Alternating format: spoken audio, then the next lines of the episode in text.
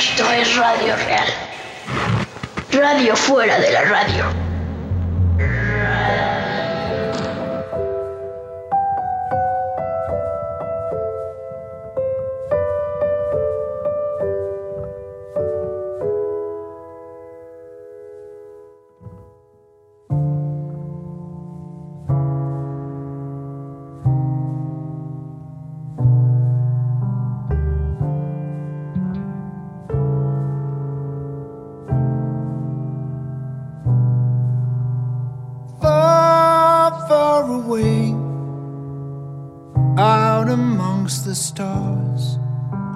There's a planet spinning slowly, we call it ours.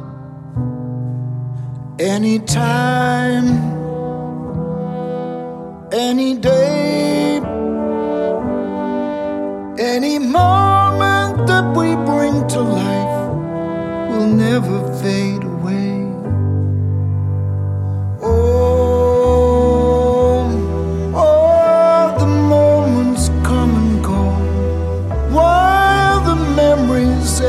Flow.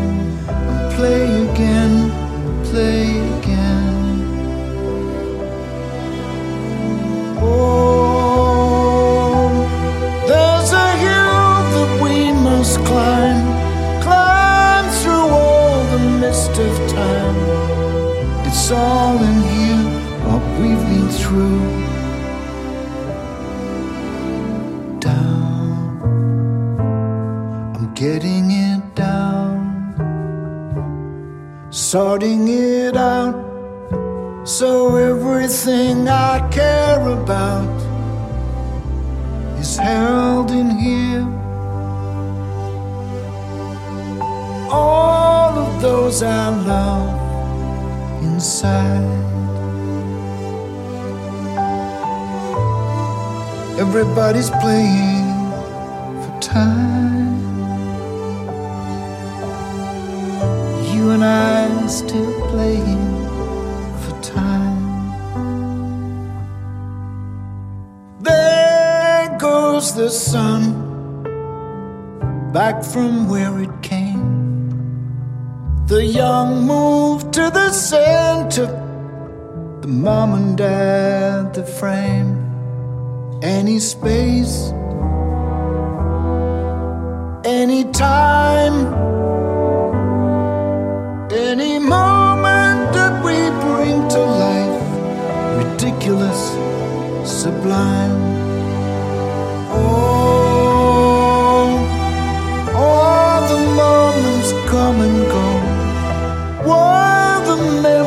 this ebb and flow. We play again, play again. Oh, there's a hill that we must climb, climb through all these mists of time. It's all in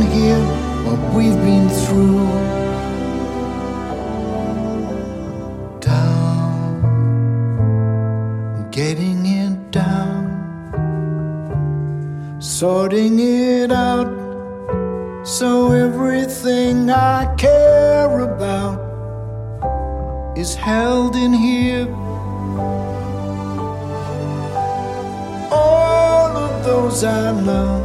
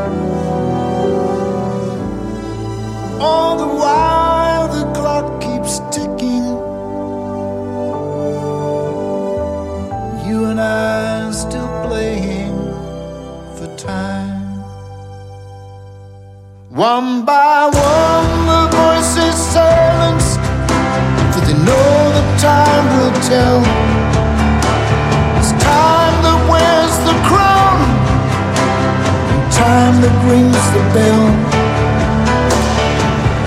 All cards on the table, all hands are down.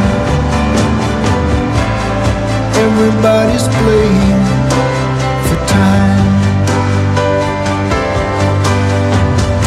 Everyone's still playing for time. Looking for a flicker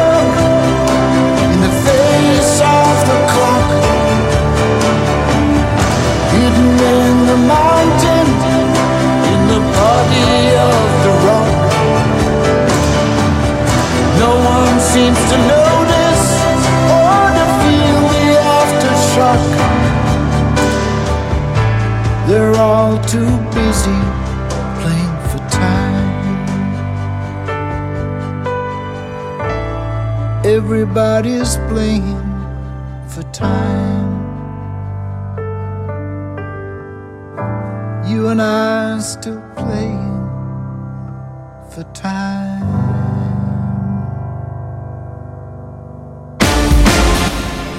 Esto es real. Con Gonzalo Oliveros. Esa joya que acaban de escuchar se llama Playing for Time. Es el más reciente sencillo de Peter Gabriel. Lo sacó hace unos minutos. Eh, es parte de su disco I.O., que sería más bien encendido apagado, como sería la traducción. Anunció una serie de fechas que tendrá en, eh, en, Europa, ya lo había anunciado, y también en Norteamérica, estará en algunas ciudades de Canadá y de los Estados Unidos, no así México. No visitará México como lo hizo hace una década, se presentó en la en la arena BFG en esa ocasión. Ahora, por lo pronto, hasta este instante, no ha anunciado ninguna fecha en nuestro país. Esperemos para más adelante a ver qué es lo que pasa. Buenos días a todos, buenos días Memo Mix, buenos días Arturo, buenos días a José María desde Ciudad Guzmán en Jalisco, a los que están eh, eh, ahí poco a poco integrándose a la transmisión en Instagram, los que están en, en Tuning Radio, en Radio Digital, en Claro Música, bienvenidos todos. En serio, muy buenos días. Buen martes, Ferruscas. Este, buenos días a quien está entrando a Instagram y se va a ir a TuneIn porque se le hace más cómodo. Bien por ti. Buenos días con mucho frío en, en, Cana perdón, en California, en donde las tormentas de todavía de invierno han azotado al norte de California de una forma importante. Este, buenos días Esmeralda, buenos días Guille, buenos días Rufo, buenos días Marco Vinizo. Ayer hablé con Martin Gore y efectivamente cuando le hice la pregunta de People Are Good me dijo, "¿Te olvidaste de It's No Good?" Dije, "Yo habré olvidado, pero mi amigo Marco Vinicio no." Este, saludos a Crétaro. Buenos días a todos.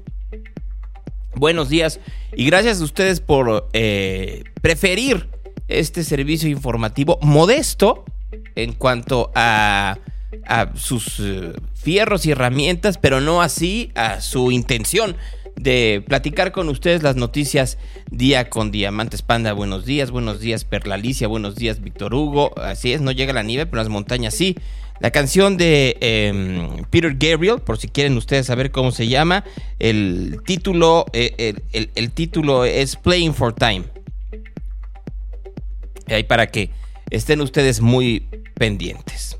Quiero comenzar el día de hoy con algo distinto pero muy triste. Muy, muy triste. El um, fin de semana pasado, este, una, eh, una maestra en Francia fue asesinada por su alumno. Entonces lo que decidió el esposo, imagino que inspirado por ella, fue hacer un funeral público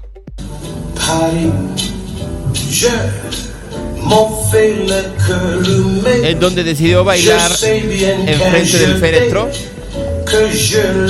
la canción Love de Nat King Cole en su versión francesa. Y ahí estaba todo el mundo, familiares, amigos, maestros que eran compañeros de trabajo de la maestra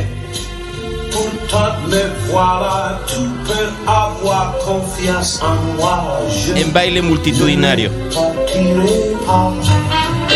A veces es como uno tiene que actuar contra la violencia. Pese a la tragedia, intentar continuar. Y ahí, decenas de personas bailando en una plaza pública en París. Tal vez para no normalizar la violencia y recordar que no puede la violencia en contra de nosotros. Lástima que en México sea algo tan complicado.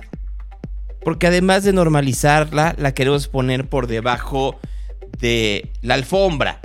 Y cuando nosotros ponemos por debajo de la alfombra algo que ya está pesándonos en los hombros, se vuelve insoportable. Miren, ahí tienen el presidente hace un rato, volviendo a hablar en contra de Felipe Calderón y de Richard Barr. Le enojó mucho las declaraciones de Barr de hace unos días, tanto su columna como las declaraciones que dio a Fox News. There are a couple of times to see how uh, whether we could stiffen the spine of this uh, president down there who believes in hugs, not bullets, and uh, they're losing. Uh, they've lost control of the country, in my opinion. Uh, the cartels have you know, tens of billions of dollars at their disposal. They can corrupt anyone they want to down there. And they have armies, literally armies, uh, that are increasingly paramilitary forces, you know, dressed like military, uh, armored cars. Uh, we, when we tried to arrest uh, El Chapo's son, uh, they showed up with 700 paramilitary troops with 50 caliber machine guns mounted on the back of trucks and the army faded away what I've always been worried about is that the Mexican government is going to share sovereignty with the cartels and reach yeah. a modus vivendi with them and we have uh, no control over that territory uh, and now we've lost control of the border Ahí tienen ustedes a Richard Barr diciendo Tendríamos que poner más presión a este presidente que cree en los abrazos y no en los balazos, mientras que el gobierno completo, el territorio está, está invadido y controlado por el narco. Totalmente controlado por el narco. Dan Crenshaw, que es este político norteamericano que perdió un ojo en Afganistán y que se ha vuelto muy popular representante en Texas presentó hace unas semanas una iniciativa que enojó mucho a ciertos personajes del gobierno mexicano, entre ellos a Ricardo Monreal, que ayer Monreal le puso como líder de la mayoría del Senado mexicano. Aquí tendría que poner la marcha de, de, de Zacazonapan, ya saben ustedes que eh, les encanta a los políticos de Zacatecas, de Zacatecas, perdón. Y entonces Como líder de la mayoría del Senado mexicano expreso mi rechazo y preocupación ante la iniciativa presentada en enero de este año en el Congreso estadounidense por el legislador tejano Dan Crenshaw, la cual espero sea desechada. Esa iniciativa es un ejemplo del uso político del combate al narcotráfico y al mismo tiempo representa una regresión a las épocas del intervencionismo que propone autorizar al Ejecutivo de Estados Unidos el uso de la fuerza contra grupos criminales en México. Y Dan Crenshaw rápidamente agarró su cuenta de Twitter y le respondió, ¿acaso los líderes de los cárteles te escribieron ese tweet? Crenshaw dijo, nuestra meta es ayudar al pueblo mexicano a deshacerse de los cárteles violentos y de los políticos corruptos que toman su dinero. Si tú estás en contra de eso, estaré en contra tuya. Y sigue. Hoy esto lo dijo ayer Crenshaw. El presidente de México dijo que se eh, opone a mi, a mi iniciativa de ley para autorizar la fuerza militar contra los carteles. Es, qué bueno que está ahora eh, tomando atención al respecto. López Obrador, ya que me estás poniendo atención, ¿cómo sentirías tú si una banda norteamericana estuviera envenenando a más de 70 mil mexicanos cada año con fentanilo? Lo único que queremos es finalmente tomar los eh, elementos criminales que tienen tanto poder para aterrorizar al pueblo mexicano, para que paguen y que tienen hoy en día amenazados a los políticos mexicanos y que hoy están envenenando a norteamericanos. ¿Está en contra de eso? ¿A quién representa usted? ¿A los cárteles o al pueblo? Esto no tendría que ser un asunto de demócratas o republicanos y México podría estar unido alrededor. Es un asunto de seguridad nacional para ambos estados que se necesita una negociación y presión bipartidista y del presidente de México para pararlo. Eso es lo que decía ayer Dan Crenshaw. ¿Qué le respondió el eh, señor Monreal? Es que soberanía dice el señor Monreal. Y regresando a lo que a lo que estaba diciendo Richard Barr, ¿cuál soberanía? ¿Cuál soberanía? Regresemos un momento, solo un momento, a, lo que, a lo que sucedió en Matamoros la semana pasada. Recuerden estos nombres que les diré ahora. Latavia McGee, conocida como Tay McGee. Shahid Woodward, Cindel Brown y Eric James Williams. Ellos cuatro, norteamericanos que vivían en Carolina del Sur, Carolina del Sur, acompañaron, iban los cuatro, iban acompañando a la Tavia. La Tavia venía a Matamoros a hacerse una liposucción porque era más barato. No eran haitianos, no eran narcotraficantes, no eran haitianos nacionalizados norteamericanos, no. Eran estos cuatro que entonces habían acompañado a su amiga a hacerse una liposucción. Llegaron a México. ¿Y qué pasó en México? Los secuestraron. Los secuestraron y los desaparecieron. La televisión norteamericana, comenzando por la de Carolina del Sur, tomó atención de esto que el presidente dijo, a propósito de todo esto, que había sido un asunto de que habían pasado a comprar medicinas, ¿no? Se había venido a hacer una liposucción. Aquí, la madre de uno de ellos, la madre de Sindel Brown. When I found out he was en route in Mississippi, Christopher Hickson says she had no clue her son, 28 year old Zindell Brown, had left the state, yet alone the country. Brown is one of four missing and feared kidnapped in Mexico. Grant says she talked with her brother last Thursday while he and three other friends were driving to Mexico. I felt a little uneasy because I told him I had a dream. You know, I said, so I'm just checking on you. That's what I told him Thursday. And then, like I said, Friday morning, I texted and I didn't get anything. The U.S. State Department issued a travel advisory last week for Americans to not travel in that part of Mexico. Hickson says she learned of the advisory after her son and his friends were kidnapped. I would have told him, don't go any further. Now the family says all they can do is pray and wait.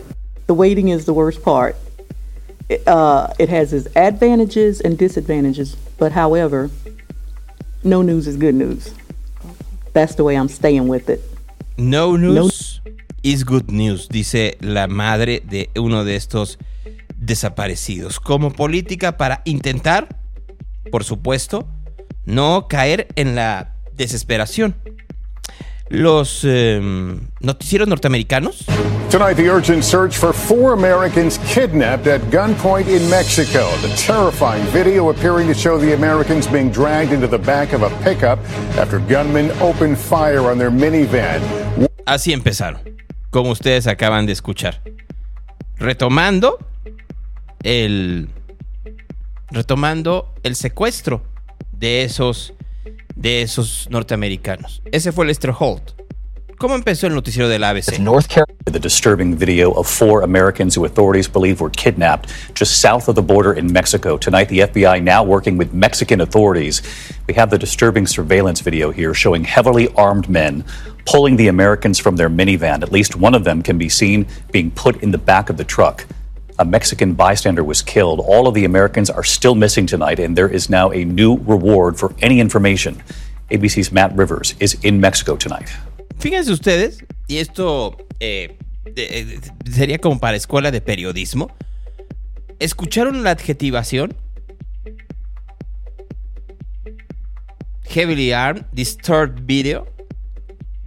Lo que pasa es que no están diciendo una mentira. Sí, están fuertemente armados, y el video es impactante.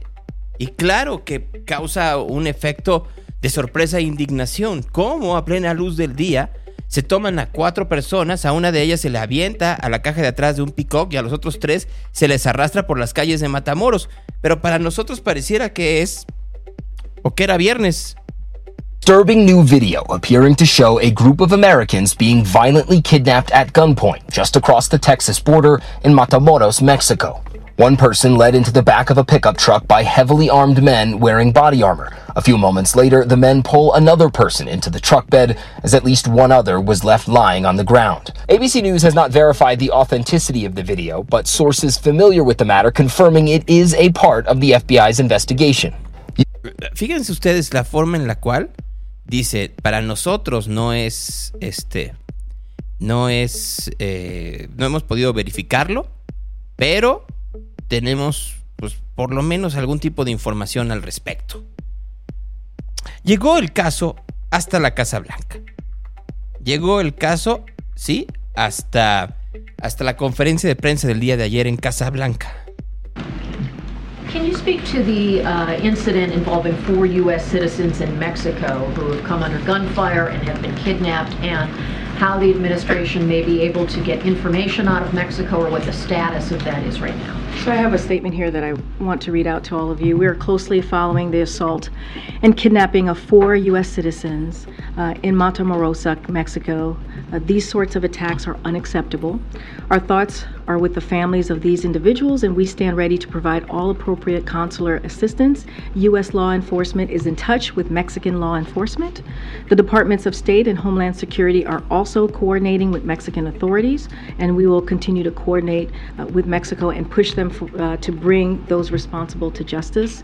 And again, our hearts with, are with the families. Any early indications as to the circumstances or um, any efforts to try to locate these Americans? Don't have anything to share outside of what I just laid out. Clearly, we want to be really careful here. There are privacy concerns, uh, and so I don't want to share too much about the information on how we're moving forward or even the individuals. We just want to be really mindful on that. But clearly, uh, we're on top of this. Hace unos minutos el presidente López Obrador decidió en plena mañanera hablarle a Américo Villarreal. Y también, eh, eh, ¿de qué habló, presidente, ayer con el embajador eh, Ken Salazar respecto a este tema? Esa sería mi primera pregunta y también quisiera hacerle una pregunta al secretario de la Defensa en torno a este secuestro. A ver. Entonces primero va Rosa Isela Rodríguez. Pues, y entonces está con el teléfono Rosa Isela. Señor presidente. Pues informa. ¿Eh? ¿Lo quiere oír? Mientras yo le voy informando A ver, aquí. espérate, vamos de una vez. Entonces agarra el teléfono López Obrador ¿Lo quiere? y lo es pone. una llamada del gobernador. Sí. Este, Américo, mira, este, eh, te están escuchando, ¿eh? Aquí en la, en la de, conferencia. Sí, señor. ¿Puedes informarnos? Pues, señor, de- siguiendo sus instrucciones del trabajo en conjunto, no hemos dejado desde el día viernes de estar atentos de este problema. Y hoy, aproximadamente hace una hora, nos notificaron que había indicios de haber visto a los cuatro ciudadanos norteamericanos y hace 35 minutos ya fue este, plenamente confirmado por la Fiscalía. Eh, en- de los cuatro, hay dos de ellos fallecidos, una persona herida y la otra con vida. Y ahorita van las eh, ambulancias y el resto del personal de seguridad a dar el apoyo correspondiente pues para el traslado y el apoyo médico que se pueda requerir. Muy bien, este, Américo, eh, muchas gracias, ya se informó y más tarde eh, la secretaria Rosa Isela Rodríguez va a detallar más, a ampliar la información. Así es, ¿Eh? así es, pues lo que tengamos y inmediatamente se lo reportamos. Bueno, un abrazo, muchas gracias. Gracias, a sus órdenes. Adiós. Fíjense ustedes nada más. En la todo diáfano, sí que venga el, el gobernador y el gobernador le dice, de los cuatro dos aparecieron muertos. De los cuatro norteamericanos, dos muertos, uno ileso y otro herido. Y el presidente, en lugar de extender las razones, etcétera, además, dicen Américo Villarreal, este, estuvo desde el primer momento muy pendiente, pendiente mis polainas, andaba de, de camping, andaba de camping. Y el presidente le dice, luego seguimos hablando. Hasta ya sé. Gracias, señor presidente, por haber contestado. Bueno, esa es parte de tu pregunta, ¿no? Sí. Eh, pues, eh, acerca de esta situación, presidente, la Casa Blanca ya consideraba como inaceptable esta, esta situación, este Sí, secuestro de los es muy lamentable. Ellos tienen derecho de pues, manifestarse como lo hicieron, eh, porque nosotros no deseamos eso. ¿no? Eh, Estamos trabajando todos los días para garantizar la paz, la tranquilidad y vamos a continuar. Lástima que los resultados sean tan magros, tan chafas, tan mediocres, que sigue habiendo secuestros y asesinatos. No solo de estos cuatro norteamericanos, porque se movió efectivamente todo el mundo para buscarlos. Pero, ¿cuántos mexicanos no son secuestrados, son ultimados, son desaparecidos día con día? Nada más para los que van a estar en la marcha eh, en contra de la violencia contra las mujeres del día de mañana, que llega, eh, que parte en camino hacia la eh, glorieta de los niños héroes, ahora conocida como la glorieta de las y los desaparecidos, pues veamos nada más la enorme cantidad de mantas que hay alrededor. Si estos eh, de cuatro personajes que vimos todas las imágenes desde el pasado viernes no hubieran sido norteamericanos, hoy no estaríamos hablando de esto. Si no hubieran sido norteamericanos, no estaríamos hablando de este caso específico. Pero como fueron norteamericanos, hasta eh, llegó con el teléfono para ver dónde estaba este inútil llamado Américo Villarreal, que andaba de gira deportiva el pasado fin de semana, hasta que les cayó la voladora. Entonces, ¿cuál soberanía? Diría el clásico a Ricardo Monreal. ¿Cuál? Ay, es que Calderón es de García Luna, diría el clásico a Richard Barr. Si estamos peor.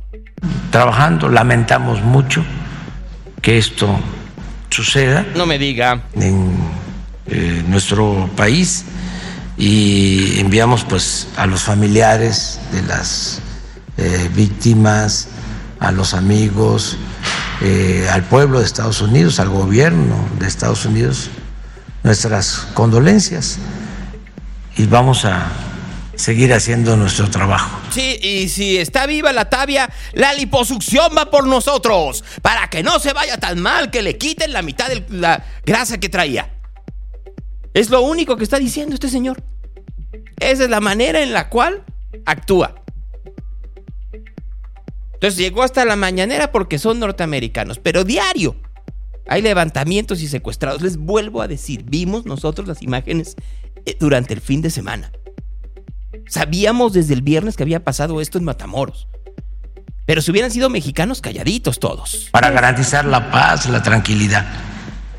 ¿Esto eh, haría que se cambie o que se reactive un nuevo diálogo o haya algún eh, ajuste o tal vez modificaciones en la estrategia de seguridad de, de- de ambos países, con- considerando este acuerdo, la colaboración que se tiene en el entendimiento bicentenario? Eh, ¿Cree que este hecho marca o o marcará un, un ¿Cuánto crees que viraje no? en la política que ha tenido Estados Unidos, considerando los pronunciamientos que se han hecho recientemente, la propuesta de los legisladores, no? lo que dijo William Barr y esta propuesta que viene ya desde hace por lo menos dos años, presidente, de que se considere eh, a mm, los cárteles de la droga mexicanos como grupos terroristas. Vamos trabajando, estamos trabajando bien. Este, eh, desde luego hay eh, gentes que opinan distinto y además hay también intereses partidistas, yo diría politiqueros, hay gente muy hipócrita. A ver, vamos a hablar de hipocresía. ¿Les parece? Yo no he escuchado al día de hoy condolencias del presidente López Obrador a los familiares de los cinco, cinco masacrados por el ejército mexicano en Nuevo Laredo. Así, con esa misma cara de palo que puso hace ratito, Yo no la vi. Habló de la disciplina militar, que no está de acuerdo en los mátalos en calientes, etcétera, etcétera. Pero así, no. Vean ustedes la diferencia. Cinco masacrados en Nuevo Laredo, Tamaulipas. Y ahí sí, Américo Villarreal, ni llamada ni nada. Hace una semana, el domingo de la semana pasada. Una semana después desaparecen cuatro norteamericanos, desgraciadamente en México. A dos los matan, uno es herido y el otro está ileso. Y ahí van de regreso con ellos, aventados en una carretera. Y ahí sí, estamos trabajando en nuestras condolencias para garantizar la paz y la tranquilidad. Lamentamos entrar en su derecho los norteamericanos, etcétera, etcétera, etcétera. ¿Quién es el hipócrita? ¿Que hay intereses en los Estados Unidos? Claro. Claro, claro. Pero no se quedó ahí. Que, por ejemplo, lamenta estos hechos, los eh, utiliza con propósitos políticos, eh, trafican con el dolor humano, y con el dolor de la gente. ¿Y no lo hicieron durante años? ¿No hicieron una campaña constante en el gobierno de Calderón y de Peña Nieto, sus seguidores y la gente que es sus asesores? Que hoy en día son los que hacen los cuadros en Morena. ¿O se le olvida?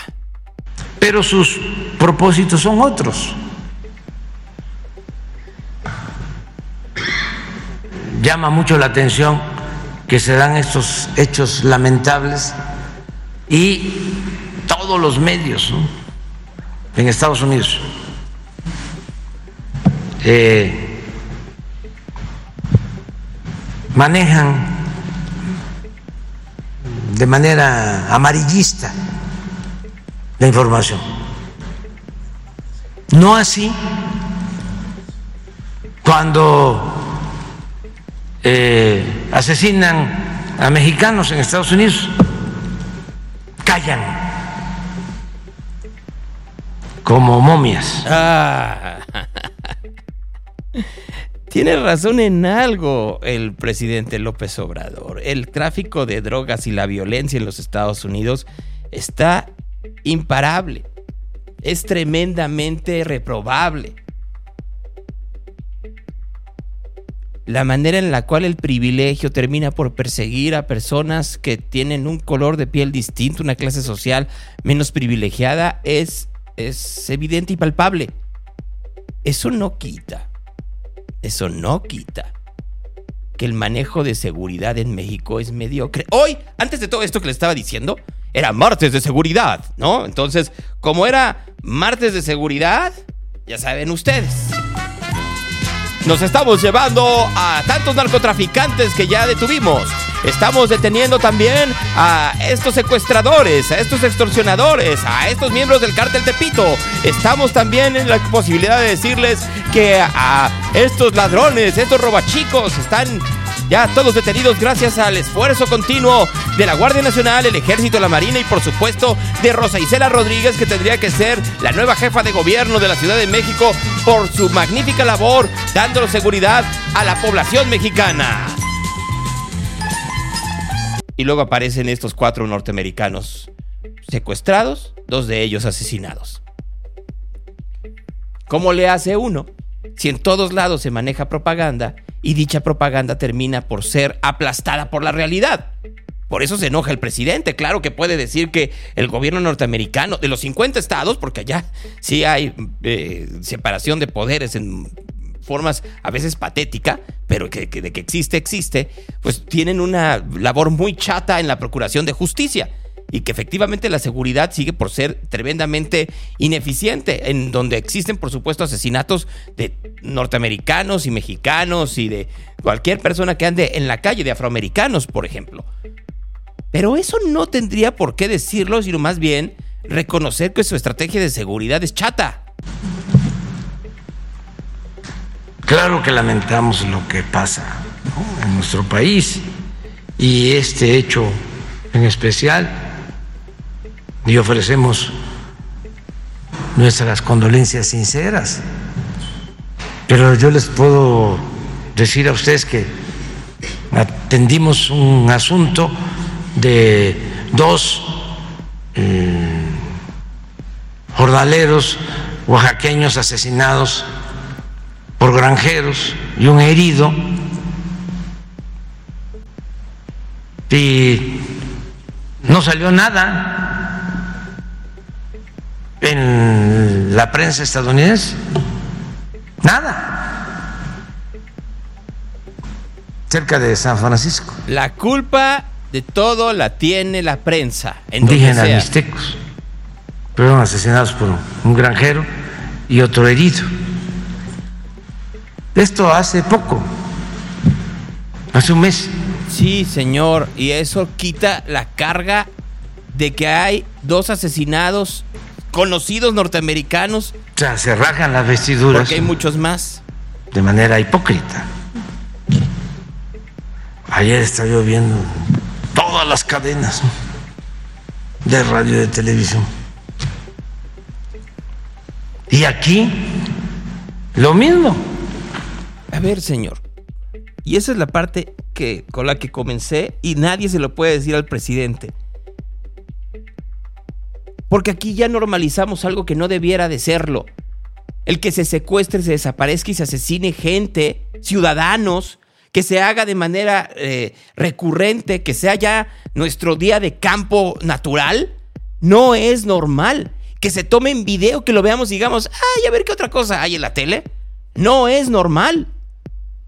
Pues claro que van a abrir los noticieros norteamericanos y las cadenas de televisión y de radio con algo que comprueba lo que está diciendo los representantes republicanos y muchos también demócratas. México está descontrolado porque los abrazos no detienen los balazos. Ah, es que confundieron a la Tabia contra narcotraficantes haitianos.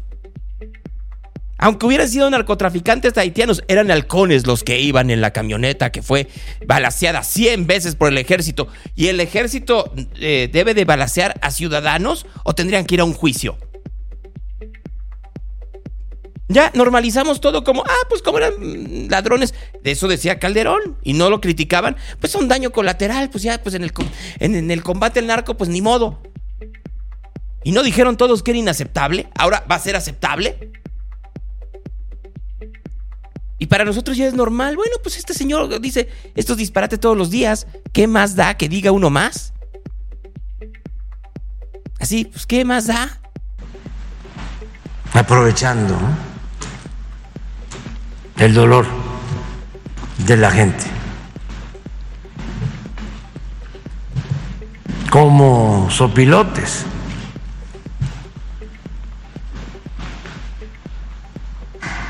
Y desde luego que no estamos nosotros este, permitiendo que intervengan de ningún país extranjero sobre asuntos que solo corresponden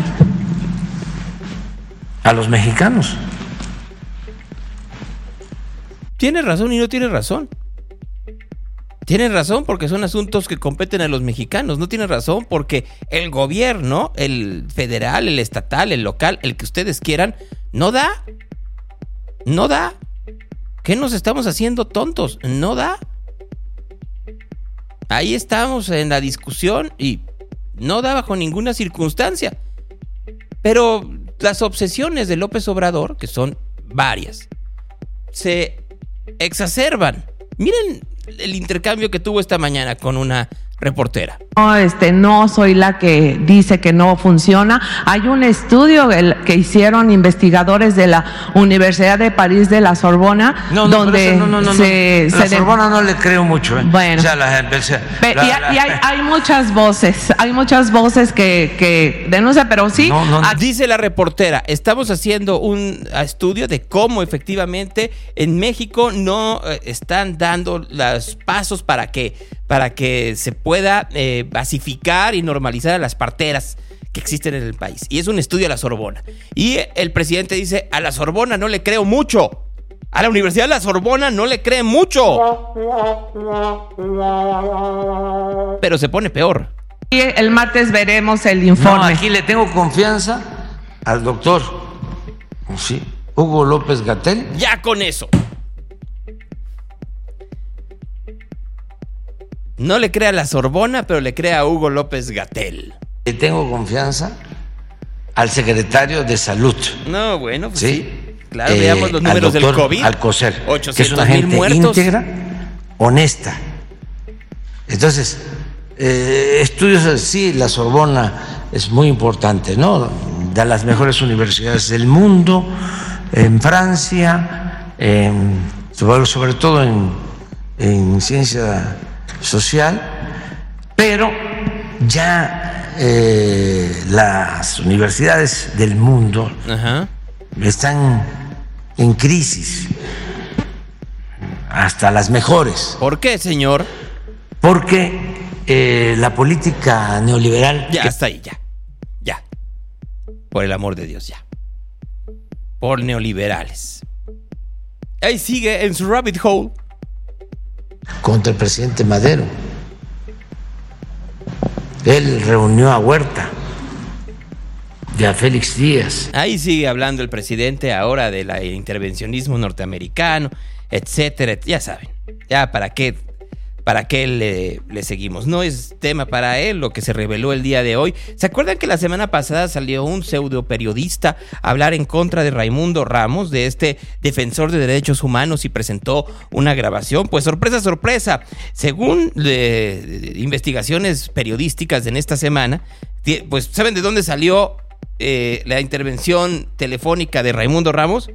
Del ejército. Una tarjeta informativa secreta revela que el ejército intervino en las comunicaciones privadas de Raimundo Ramos con varios periodistas. Las conversaciones acerca de las ejecuciones extrajudiciales cometidas por el ejército en Nuevo Laredo el 3 de julio de 2020.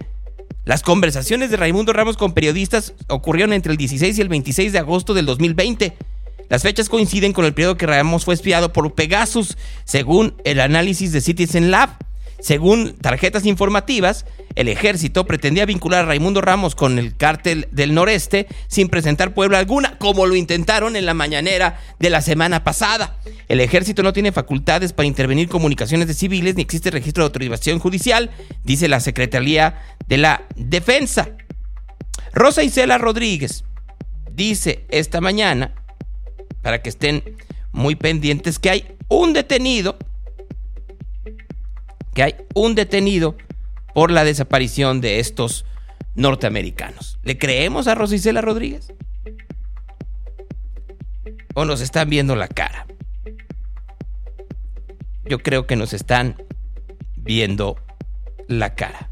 Como en muchas cosas, ¿no? Cuando dicen que la seguridad es muy buena. Ayer, el director del metro dio una gran noticia.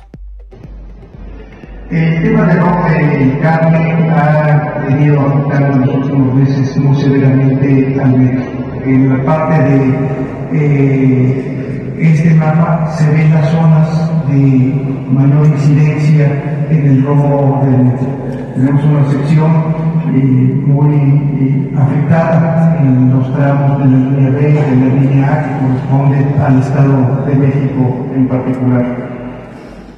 Por favor, sí. Dice el señor Calderón, Guillermo Calderón, que en los últimos tres meses el robo de cable en el metro disminuyó el 70%, que ahora se roban menos cable de lo que se robaban antes de que entrara la Guardia Nacional. Alguien me dijo ayer y con toda razón, la nota es otra. La nota es que aún con la Guardia Nacional se siguen robando el cable. Seis mil elementos de la Guardia Nacional se encuentran cuidando las instalaciones del metro capitalino y no pueden parar el robo. ¿O son cómplices o son inútiles? No puede haber un- una cosa a la mitad. Hay más elementos de la Guardia Nacional en el metro de la Ciudad de México que en Jalisco. ¿Y no pueden parar el simple robo de cable? Ah, pero eso sí. Dice Claudia Sheinbaum que ahí van otros 1.500 millones. Otros 1.500 millones. Y por otro lado, tiene, eh, la última tiene que ver con la recuperación operativa de los trenes. Ahí eh, les agradecemos mucho su apoyo porque se hizo un trabajo muy importante para ver, como yo dije, si se requería presupuesto adicional al metro, a dónde había que llevarlo. Y en realidad ahora lo que presentamos es que es alrededor de 1.500 millones de pesos más de presupuesto para el metro. Mm, bueno, pues más dinero. Más dinero para un desastre a partir de que se le metió dinero durante años. Años. La gran mayoría de tiempo, administraciones de izquierda. Ese es el país en donde estamos. Solo para que no nos olvide, un país en donde pues mataron a Carlos Acosta, otro periodista más asesinado. Y así nos podemos seguir. Déjenme presentarles a ustedes el día de ayer en la, en la eh, universidad, en la Facultad de Derecho de la UNAM. Hubo un encuentro entre Lorenzo Córdoba, el eh, consejero presidente del INE, y el coordinador de diputados de Morena, Ignacio Mier. Comenzó Mier. El inicio de este diferendo, donde destacadamente el consejero Córdoba y el consejero Murayama han sostenido que una reforma electoral solo puede ser lo que ellos dicen que debe ser y no lo que el legislativo hace, inicia con un diferendo que tiene que ver con los sueldos. Este debate, eh, tengo aquí un ejemplar del amparo que presentó el consejero Ciro Murayama, donde él señala en esta promoción, en esta demanda, que eh, el cargo para presidente de la República tiene una reducción en su ingreso de 1.474.000 pesos, lo que le afectaría a su percepción anual la cual ascendió a 3.137.000 pesos. Ya inicia un diferendo que tenemos en el partido Morena con destacadamente el consejero Lorenzo Córdoba y Ciro Murayama. ¿Por qué? Porque mucho se ha hablado de la autonomía del el INE, pero la autonomía, ¿para qué? ¿Con qué cauce? ¿Qué dirige esa autonomía? Qué cínico tipo. O sea, no ha entendido que no se trata de sueldos, ese no es el problema. Claro que, lo vuelvo a decir, en este afán por parte de Lorenzo Córdoba de alejarse lo más posible de la politiquería, de la comillas, austeridad republicana, cierro comillas, del gobierno de López Obrador, no quiso bajarse ningún sueldo. Pero tiene sus asegúnes esto. Creemos y consideramos que un mandato muy claro en la elección del 2018 y en la elección del 21 donde la sociedad demandó austeridad en el ejercicio del gasto público. Entiéndanse, poderes de la Unión y órganos autónomos. Creemos nosotros que la sensibilidad de quienes integran estos órganos, entes, poderes que están previstos en la Constitución debe derivarse de esa demanda social. Bueno, entonces ellos están hablando de dinero. He tenido muchas veces, y lo sostengo hoy nuevamente, que a mí me parece que la función del árbitro electoral, la función del árbitro electoral, su independencia que tanto defienden, va aparejada de algo muy importante, la prudencia. Creo yo, lo afirmo contundentemente, no ha existido prudencia por parte de dos personas que tienen una encomienda constitucional de darle la garantía y la certeza a todos los jugadores de la arena democrática que son destacadamente el consejero Córdoba y el consejero Murayama. Bien, vamos a suponer que es cierto y que Córdoba y Murayama no son prudentes. Solo como muestra de botón, ¿en dónde está el hombre más prudente del gobierno mexicano? ¿Cómo, cómo estamos? Tampoco es para ponernos a llorar porque el pueblo de México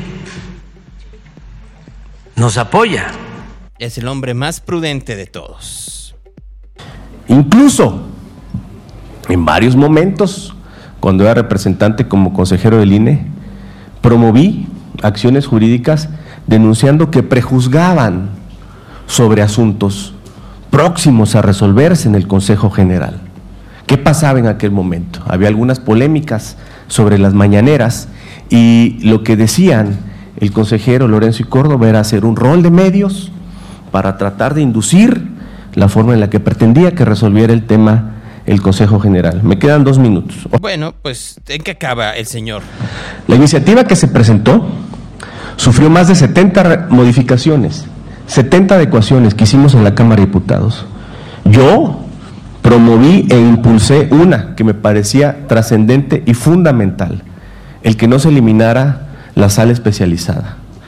Consideré en la reflexión que hicimos y convencí a los compañeros de que el modelo para los procedimientos especiales sancionadores podría no ser eficaz si se eliminara la sala eh, regional especializada. ¿Qué quiero decir con esto?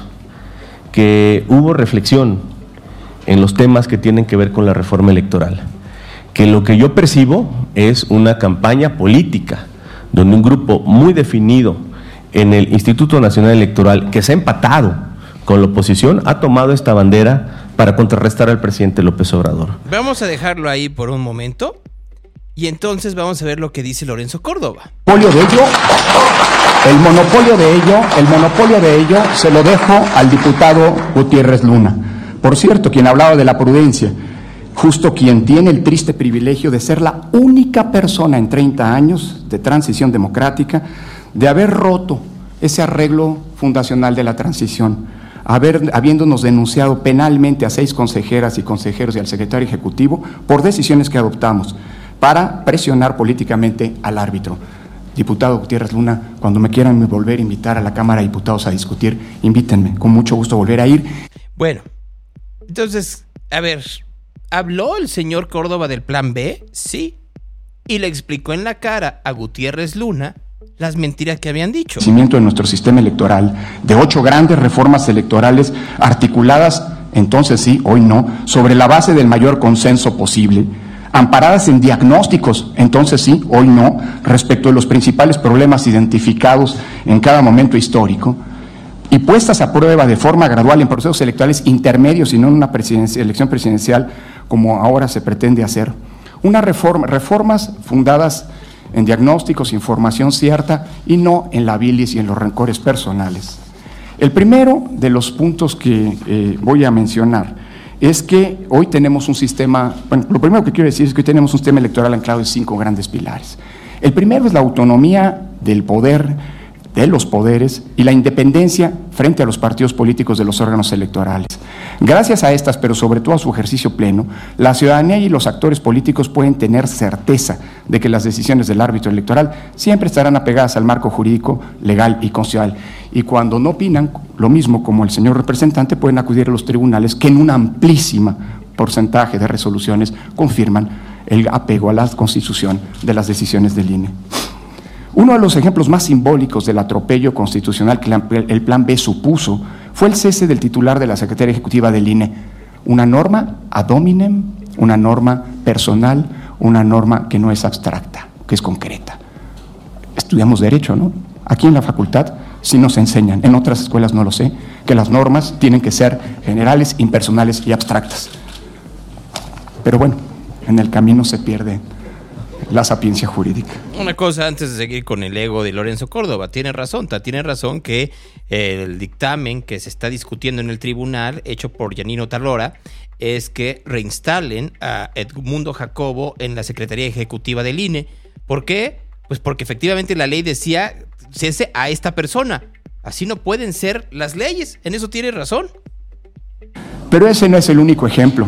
La desaparición de la Junta General Ejecutiva que se sustituye por una comisión de administración, mezclando órganos de dirección, órganos técnicos. A veces leer la Constitución ayuda para poder entender cómo tiene que estar integrado el instituto, pero tienes que llegar al artículo 41 constitucional, ya no digamos al 127 para poder entender que lo que está prohibido son remuneraciones mayores a lo que gana el presidente, a la remuneración del presidente de la República, no sueldos. Pero bueno, quienes lucran teniendo ingresos adicionales de iglesias, de despachos. En pocas palabras lo que está diciendo es, se le pidió desde la corte al presidente, desde hace cuatro años, que calculara cuánto era su remuneración, no su sueldo. Su remuneración tiene que ver con lo que se le da de vestido, de alimentación, de viáticos, de ayudantía, etcétera, etcétera, etcétera. Y entonces de los 100 mil pesos, 108 mil pesos que gana el presidente, súmenle ustedes pues otros 300, 400 mil pesos de gastos. ¿Verdad que no es lo mismo que lo mismo? Solo que no lo han llegado a hacer y no se ha hecho porque entonces se cae la historia de que son austeros. Pues ¿cómo se va a hacer austero si te tiene que pagar luz en, en Palacio Nacional? Sí, ya con eso. Nada más considerando eso, no para la mañanera, para su casa. Lo que se le da de vestuario. Se han dado cuenta que el presidente ya tiene más trajes de los siete que tenía cuando eh, hizo esa visita a Javier a la Torre en 2018. ¿Los compró con esos 108 mil pesos o con dinero del Estado? Solo entiéndanlo. Siguió Lorenzo Córdoba. Y no me quiero ensañar. Decía, estas son muchas de... O por ejemplo, que se prohíba al instituto hacer uso de sus economías. Acabamos de tener elecciones en Tamaulipas hace dos semanas, extraordinarias, obviamente nadie las podía prever. ¿Cómo se pagaron con las economías del instituto?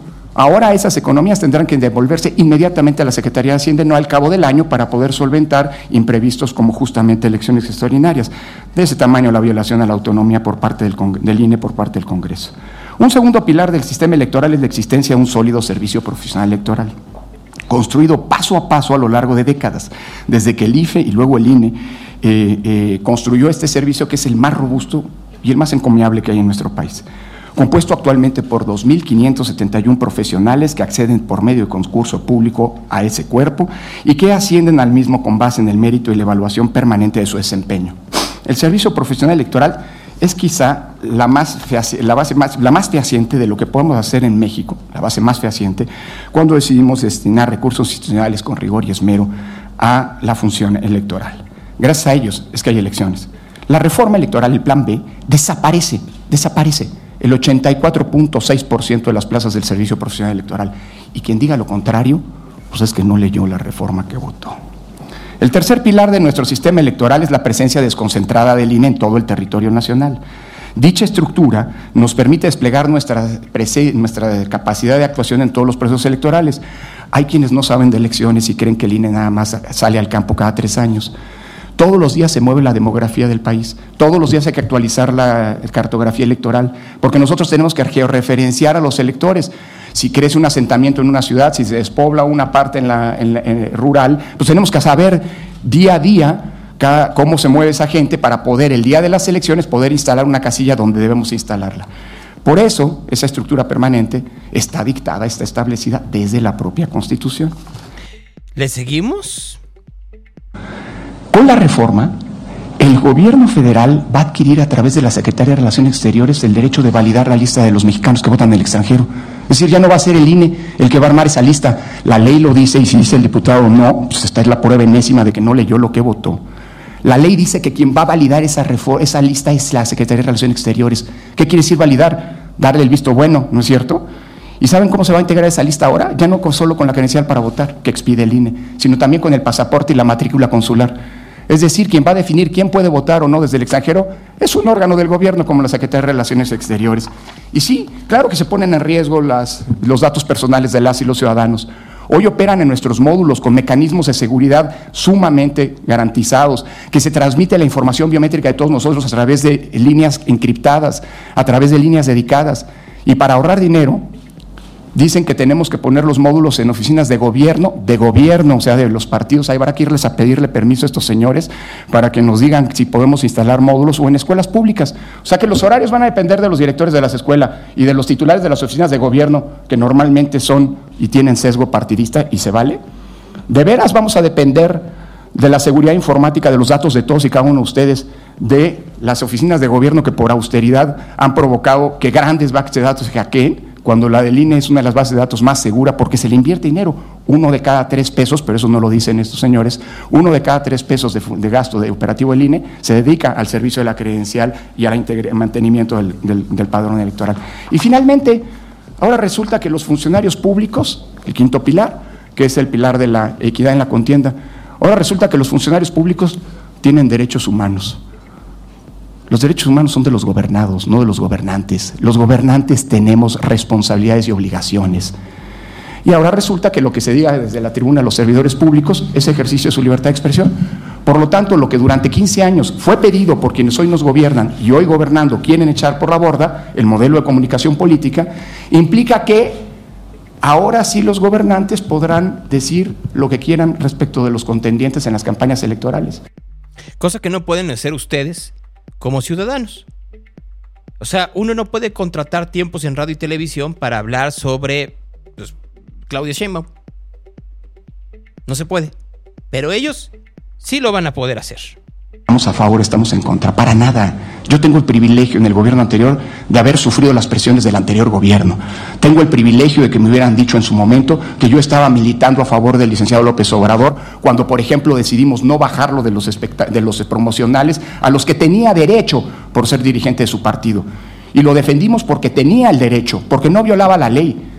Se me acusó cuando advertía a los funcionarios, a los eh, empresarios de estar, de, que podían estar vulnerando las normas al decirle a sus empleados que cuidado con cómo votaban porque podían perder sus empleos, se me acusó de estar militando en favor de quien hoy nos gobierna. Y nos gobierna porque así lo decidió el pueblo en elecciones libres y auténticas. No, no nos dejamos del otro gobierno, no nos dejamos de este y no nos vamos a dejar de ninguno que venga, por una simple y sencilla razón, porque es la razón del INE como órgano de control, es la función que los consejeros tenemos. Y perdón que lo diga, presiones ha habido, las va a haber y las va a seguir habiendo. Eso estoy seguro, pero no nos vamos a dejar.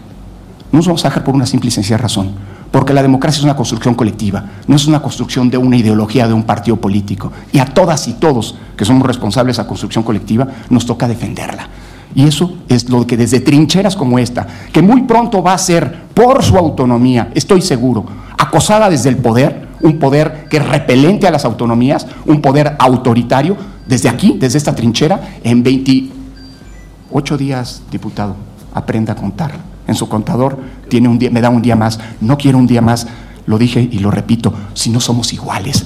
Y desde esta trinchera, desde la universidad a la que vuelvo, defenderé con ustedes no solamente la democracia, sino también la autonomía de nuestra universidad frente al poder arbitrario y abusivo que recela y es repelente a todo lo que no sea el pensamiento único. Muchas gracias. Ahí está Lorenzo Córdoba. Si le escuchan más vocal que en otras ocasiones, es porque ya no tiene nada que perder. Entonces está, pues, obviamente, ya muy puesto a decir lo que piensa de lo que está sucediendo en estos momentos en la política mexicana, o por lo menos con el famoso Plan B. Ya mucho más explicado. Antes de terminar este resumen en real, un juez federal ordenó a la Fiscalía General de la República que en un plazo de seis meses integre y resuelva la investigación por presuntos delitos de tortura cometidos contra Mario Aburto Martínez, quien ha manifestado que fue obligado a declararse culpable del homicidio de Luis Donaldo Colosio en 94. Ahora, Aburto dice que él no fue. Eso es lo que dice Aburto, que él, él no fue. Él no fue, dice Mario Aburto Martínez. Ya los medios de comunicación en los Estados Unidos están en estos momentos hablando de que aparecieron muertos. Dos de los cuatro ciudadanos norteamericanos que estaban eh, desaparecidos después de su secuestro violento en México la semana pasada fueron encontrados muertos y dos están vivos. Dijeron las autoridades mexicanas este eh, lunes, ¿no? Es martes, perdón. El gobernador Américo Villarreal dijo que uno de los supervivientes está herido y el otro no. Y así sigue eh, la nota, seguramente en los servicios informativos que tienen de manera, de, manera permanente, eh, las dos las tres televisoras, eh, la ABC, la NBC y la ABC, deben de tener esta información muy puesta, muy, muy puesta. Es más, ¿por qué no intentamos revisar si efectivamente andan en esas? No, su, su pantalla, en un lado están hablando de Weight Watchers están repitiendo Good Morning America y del otro lado dice Breaking News y traen la información de estos dos norteamericanos. Eso es en el caso de la eh, dos norteamericanos muertos y en el caso de la NBC, este si vamos a ver cómo está su transmisión Ellos andan en también en la repetición del Today Show. Antes de irnos, ¿en qué anda el presidente? Corte respecto al plan B. Gracias. No tenemos este ningún inconveniente y tampoco nos debe de extrañar, porque es lo mismo. Ese tribunal ha retorcido la ley como ha querido. Acuérdense que fueron los que cancelaron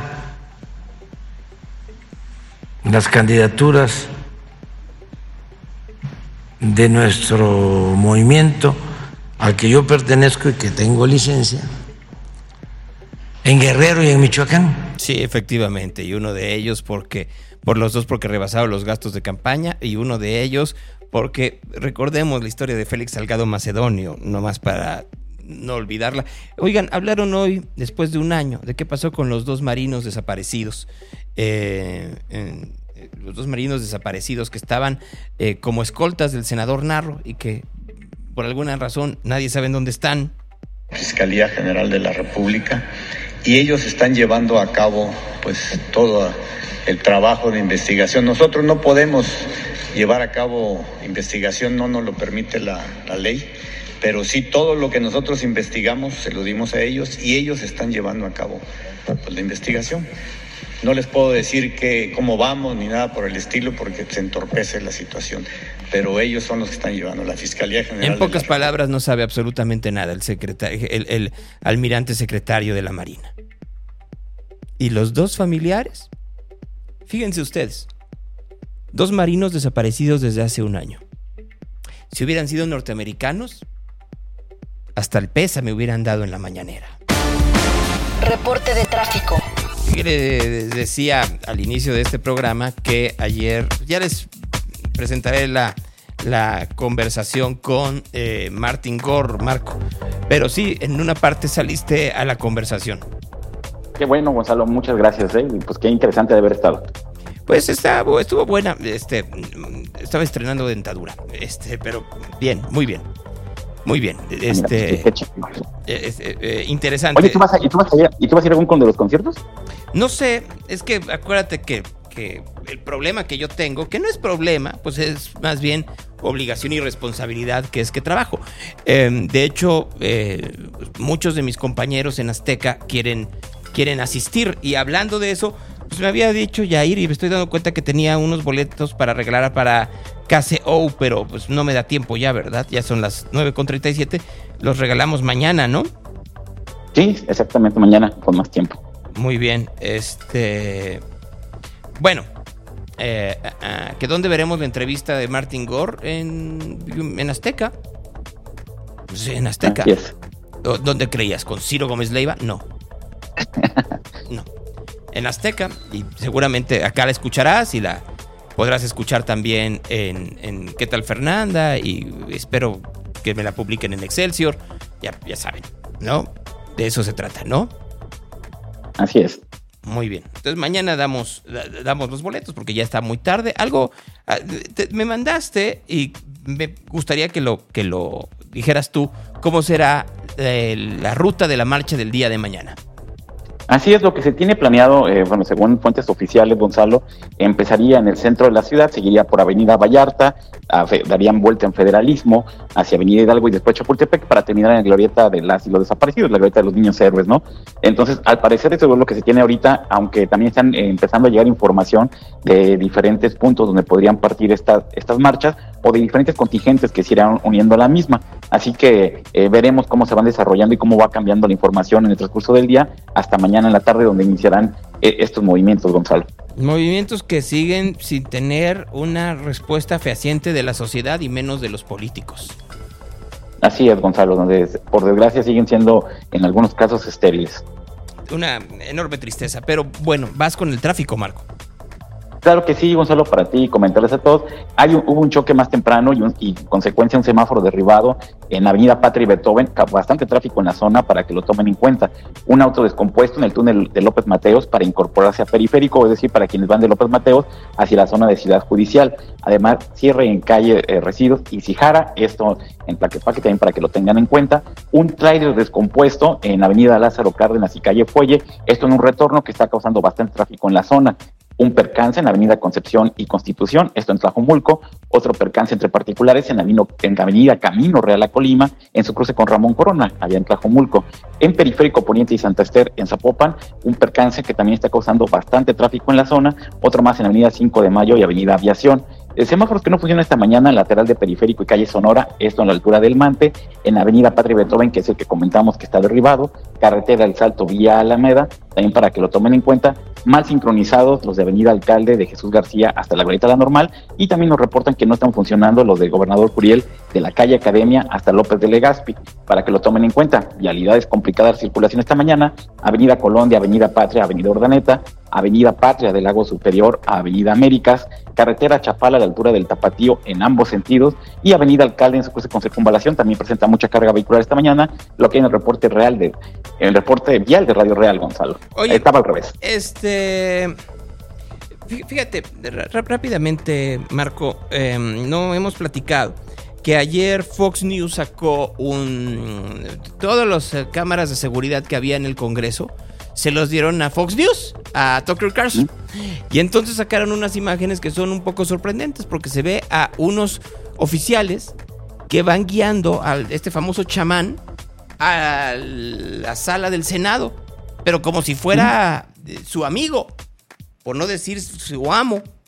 ¿no? Entonces, lo que podría terminar sucediendo es que veríamos que hubo oficiales que fueron atacados y oficiales que ayudaron.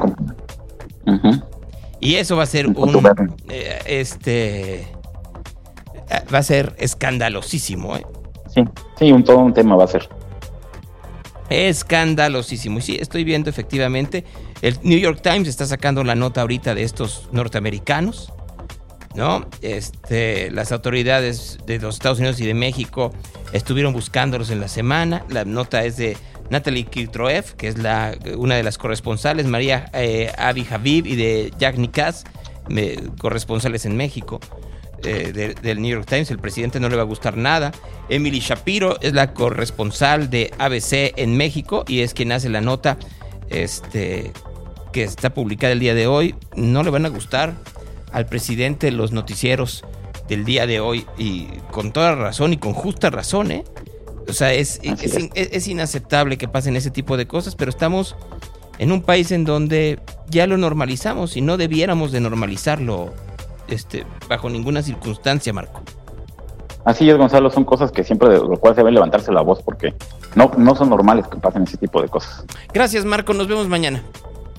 Otra cosa no pasa, hasta luego, Gonzalo, un abrazo para ti todos. Adiós. Oye, a propósito, yo no sé si mañana vaya a estar David Gómez Álvarez. Hoy, se supone que hoy es parte de los 500 que está haciendo su examen para ser consejero del INE y te quitan todo. Celulares, cartera, eh, relojes, todo para que no vayas a hacer trampa en este examen que están haciendo en este momento. Ojalá y nos diga mañana, pero pues está, está un poco di- difícil. Así que recen porque le vaya bien. Y hablando de rezos, el Evangelio del Día.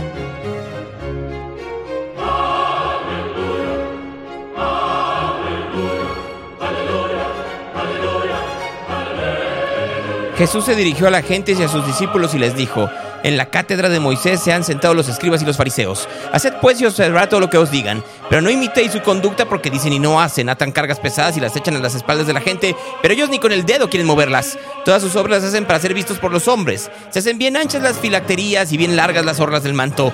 Quieren el primer puesto en los banquetes y los primeros asientos en las sinagogas para que se les salude en las plazas y la gente les llame rabí.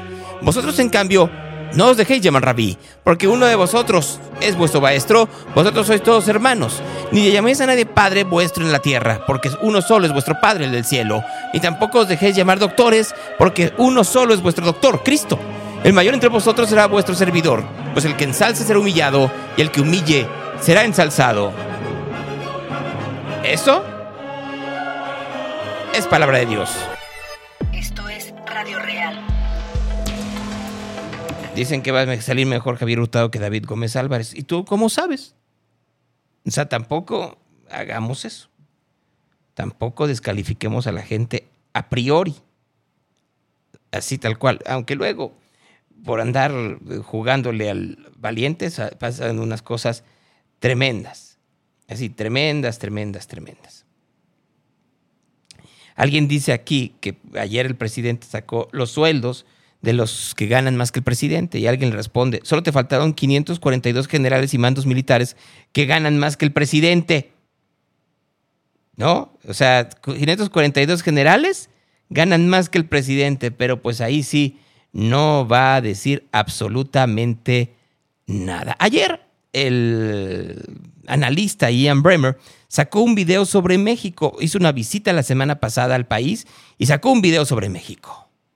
Y myself and uh, lots of fascinating meetings, lots of takeaways. Thought I would give you some of my sense of what is happening there, Mexico, and Mexico's context in the world. First thing I would say uh, is uh, I come away pretty optimistic about where the country is heading overall, and some of that is uh, the context of Mexico in an environment where China US relations are getting a lot more challenging. There is some significant national security and strategic decoupling that is happening at the behest of US administration, governors, uh, members of Congress, both Democrats and Republicans.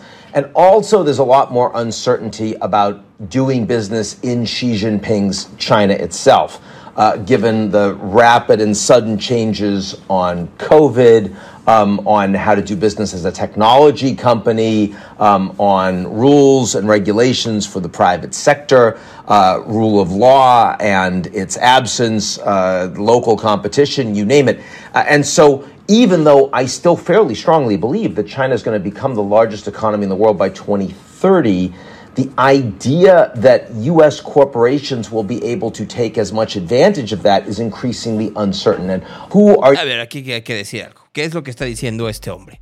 Pues, su en el campo de, de expertise es Eurasia.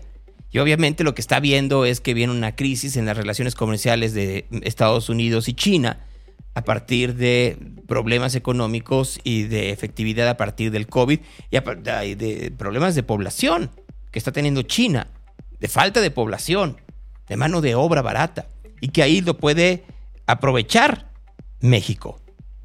Institute uh, trying to take away some 80% of their funding, which would, if it went through, undermine the ability of Mexico to have free and fair elections. And th- there's really no justification for that decision. Uh, AMLO claims it's because he actually won the 2006 election, uh, which was razor thin decided against him. Uh, and it's also why he was quite late uh, to congratulate Biden on his 2020 win. If you might remember that. And, and even some of his own supporters are befuddled by it since AMLO's Morena party is likely to win upcoming elections anyway. Uh, you know, unlike Trump, Erdogan, Orban, Bolsonaro, all of these leaders, it's not like AMLO needs to gut Mexico's democracy in order to keep his party in power. But the other point is that he's also likely to fail at this so called electoral reform as Mexico's Supreme Court will rule against the so called. Bueno, lo voy a dejar ahí por una razón. A veces sí da, hay que darle la razón al presidente. Hay analistas que son de, de vistas muy cortas. Si así analiza la política de China,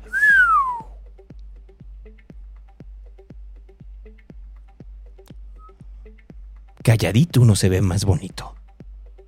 A la una nos escuchamos y mañana aquí a las 8.30. Esto es real. Con Gonzalo Oliveros. Lucky Land Casino asking people what's the weirdest place you've gotten lucky? Lucky? In line at the deli, I guess? Aha, in my dentist's office. More than once, actually. Do I have to say? Yes, you do. In the car before my kids' PTA meeting. Really? Yes. Excuse me, what's the weirdest place you've gotten lucky? I never win and tell. Well, there you have it. You can get lucky anywhere playing at LuckyLandSlots.com. Play for free right now. Are you feeling lucky? No purchase necessary. Void where prohibited by law. 18 plus. Terms and conditions apply. See website for details.